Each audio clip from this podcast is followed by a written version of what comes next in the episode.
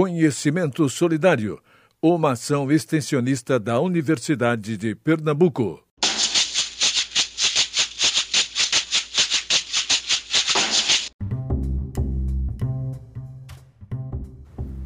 Oi, pessoal! Você está ouvindo mais um episódio do Democratizando Saúde. Meu nome é Thaís Cavalcante, sou estudante de enfermagem da Faculdade de Enfermagem Nossa Senhora das Graças da Universidade de Pernambuco e hoje vamos conversar sobre práticas integrativas e complementares em saúde como uma possibilidade para tratamento complementar da Covid-19. Vamos lá?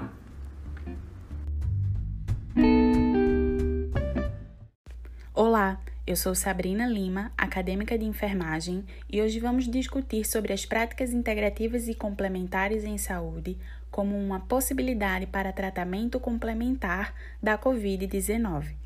Para isso, contamos com a presença de Tainara Albuquerque, que é enfermeira e terapeuta integrativa, e irá trazer mais informações acerca desse assunto. Então, vamos lá? Então, de acordo com o Ministério da Saúde, a Covid-19 é uma infecção respiratória aguda causada pelo coronavírus SARS-CoV-2. É potencialmente grave, de elevada transmissibilidade e de distribuição global. Atualmente, em 14 de abril de 2021, neste exato momento, quando este podcast está sendo gravado, o número total de casos no Brasil é de 13 milhões e 600 mil pessoas, onde 12 milhões foram recuperadas e 358 mil vieram a óbito. Diante desse cenário, nos questionamos sobre quais métodos terapêuticos podem auxiliar no tratamento da doença, e dentre eles, podemos citar as práticas integrativas e complementares em saúde, as PICs. Para nos auxiliar com esses questionamentos, convidamos Tainara Albuquerque, como falei anteriormente. Então, seja muito bem-vinda, Tainara, e muito obrigada por estar conosco hoje. Olá, agradeço imensamente o convite por participar desse podcast que nos últimos tempos se tornou uma das principais ferramentas de compartilharmos conhecimentos, né? Também estou muito feliz por conversarmos um pouco mais sobre esse mundo incrível que são os cuidados com as PICs, ou as práticas integrativas. Então, explica pra gente o que são as práticas integrativas? A Política Nacional de Práticas Integrativas e Complementares em Saúde, ou PNPIC, como é comumente chamada, traz a conceituação pela autora Madel Luz, ela define como sistemas médicos complexos e recursos terapêuticos que buscam estimular os mecanismos naturais de prevenção de agravos e recuperação da saúde. Destrinchando melhor, os sistemas médicos se referem à ciência da saúde ou à medicina. Portanto, são fundamentações lógicas que possuem teorias próprias sobre o processo saúde, doença, diagnóstico e terapêutica. Por exemplo, na medicina ocidental, ou biomédica, os, dia os diagnósticos são feitos por meio dos sinais e sintomas apresentados pelo indivíduo, o que caracteriza determinado tipo de disfunção no organismo ou propriamente a doença, e geralmente são prescritos fármacos bioquímicos como solução. Já na medicina tradicional chinesa, também conhecida como MTC, os diagnósticos são baseados em interações do indivíduo com o ambiente. Dessa forma, os diagnósticos podem ser a raiva, ou a invasão do frio, causando estagnação de energia do fígado, podendo ser percebido por cólicas menstruais. E as terapias utilizadas são compressas quentes, diminuir a quantidade de alimentos gelados e crus e preferir os cozidos, além de atividades que movimentam a energia que está estagnada, como a utilização da prática do Tai Chi Chuan. Então vocês conseguem perceber a diferença? Eles utilizam recursos terapêuticos muito mais amplos olhando o indivíduo de uma forma mais integral, não somente a partir daquele momento que está doente, mas todo o seu estilo de vida. Outros pontos importantes percebidos nas PICs são o foco na escuta acolhedora, para poder compreender melhor a particularidade de cada pessoa. Também pela formação do vínculo terapêutico e trabalhar a autonomia no desenvolvimento do autocuidado, mostrando a responsabilidade pelo seu estado de saúde a partir do diálogo e também baseado na ciência. Então dá para a gente ter uma noção do que são as práticas integrativas e como elas trabalham. Nossa, muito interessante tudo isso. E quais são os tipos de práticas? Que então, nós temos uma gama de recursos terapêuticos imensa. E essas práticas variam desde as mais conhecidas, como acupuntura, yoga, aromaterapia, para os nem tão conhecidos assim, como a bioenergética, a terapia e terapia comunitária integrativa, que inclusive foi desenvolvida pelo, por um médico brasileiro lá no Ceará. Mas, de acordo com a portaria número 633 de 2017, foram regulamentadas 134 práticas integrativas no Brasil, que podem ser cadastrados nos estabelecimentos de saúde, sejam eles públicos ou privados. Inclusive, nessa mesma portaria estão definidos os profissionais que estão aptos para o desenvolvimento das práticas. E eles foram divididos com os sistemas médicos da acupuntura, que é referente à medicina tradicional chinesa, outras práticas chinesas, Ayurveda, que é referente à medicina indiana, naturopatia, fitoterapia, práticas corporais e mentais, homeopatia, termalismo e cranoterapia, antroposofia de Rudolf Steiner e práticas expressivas. E para nossa honra, nós, enfermeiras e enfermeiros, podemos desempenhar as funções em todas essas grandes áreas, basta que a gente se profissionalize. No SUS, apenas 29 dessas práticas são regulamentadas e financiadas, e a lista pode ser encontrada pela portaria número 702 de 2018. Não imaginava que existiam tantas práticas. Mas como as pessoas podem ter acesso a essas práticas? Existem materiais específicos? Quais são os custos? Como eu disse anteriormente, existem serviços no setor público que estão disponíveis. Para os moradores de Recife, tem duas unidades de referência o Guilherme Abá, que fica próximo ao Espinheiro, e o CIS, no Engenho do Meio, que fica próximo da Universidade Federal de Pernambuco. O sistema de marcação é próprio de cada unidade, então é preciso que liguem antes para poder saber como é que está a organização durante esse momento. Não é difícil encontrar nas unidades de saúde da família profissionais distintos com formações em práticas integrativas, aplicando cada um em seu atendimento principalmente depois de 2014, onde houve um intenso investimento em formação em auriculoterapia dentro da atenção primária. E também nas rodas de gestantes é muito comum encontrarmos profissionais aplicando a Chantala. Então vamos agradecer ao SUS, não é mesmo? As possibilidades são inúmeras e nelas você pode encontrar tanto práticas que necessitam somente de você para a realização, como a meditação, ou também, por exemplo, a eletroacupuntura, que necessita de um profissional qualificado, equipamentos elétricos, ambientação adequada, e isso vai variar bastante da prática que for sendo desenvolvida. Existem ainda diversos consultórios particulares e atendimentos em domicílios espalhados por todo o estado. E os custos vão variar de acordo com a formação dos terapeutas, os recursos aplicados, as quantidades de sessões e etc.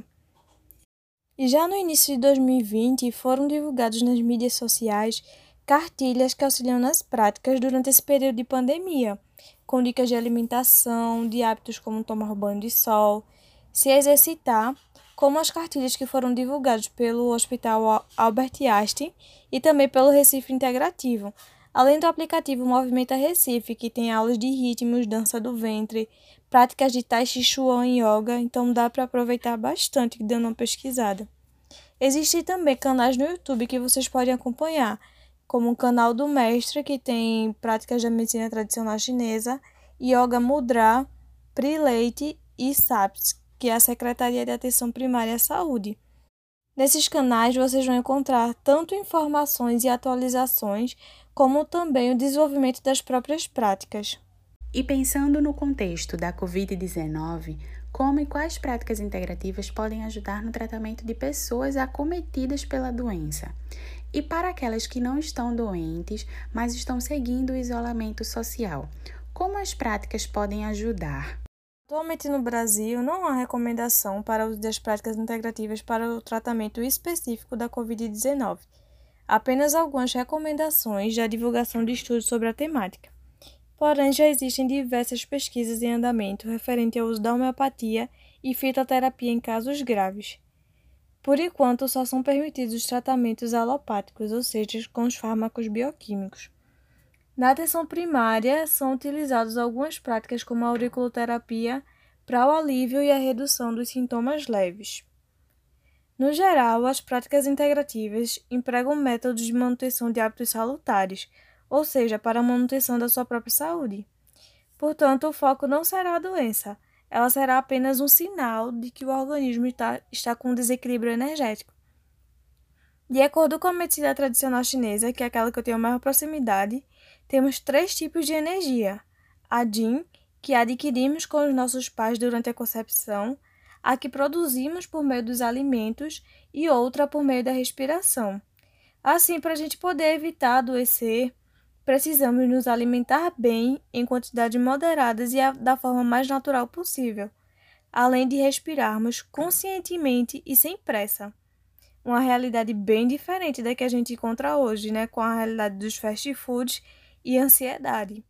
Por isso, as, as indicações são cuidar dessas energias. Na alimentação, a gente deve evitar alimentos industrializados com açúcar refinado, leites e glúten, que está presente no trigo, pois são altamente inflamatórios e acabam reduzindo a nossa imunidade.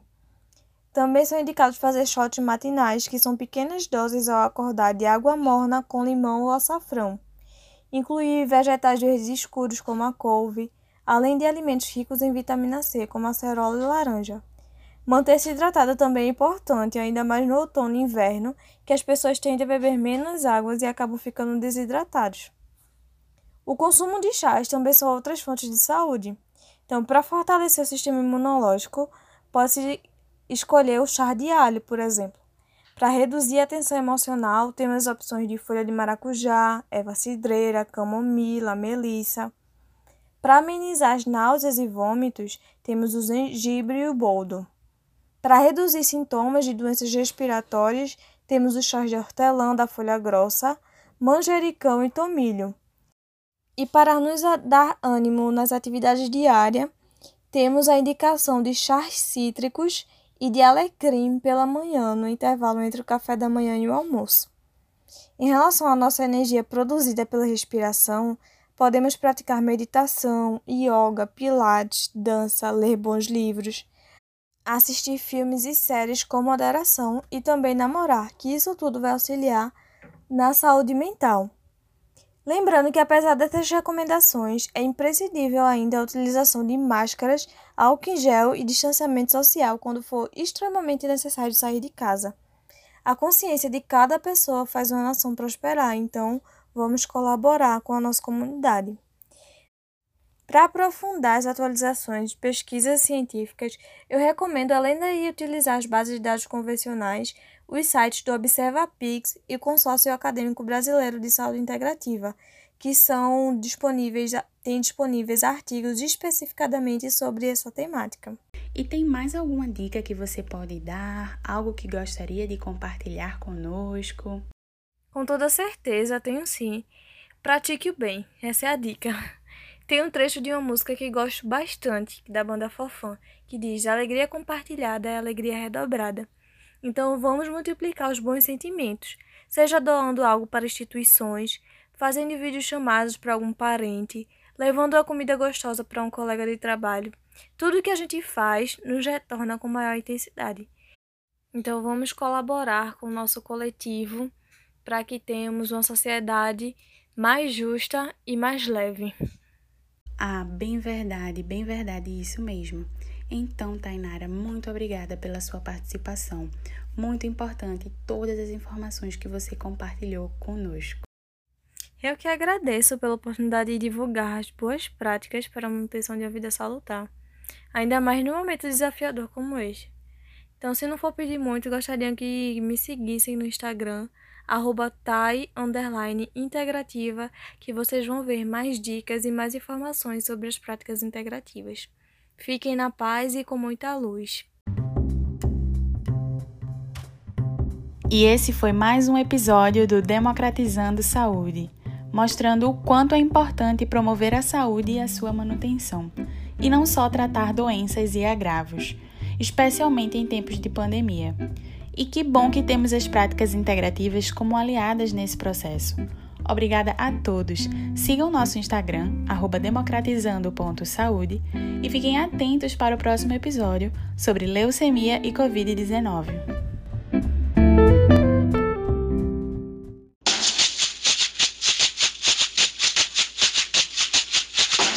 Conhecimento Solidário, uma ação extensionista da Universidade de Pernambuco.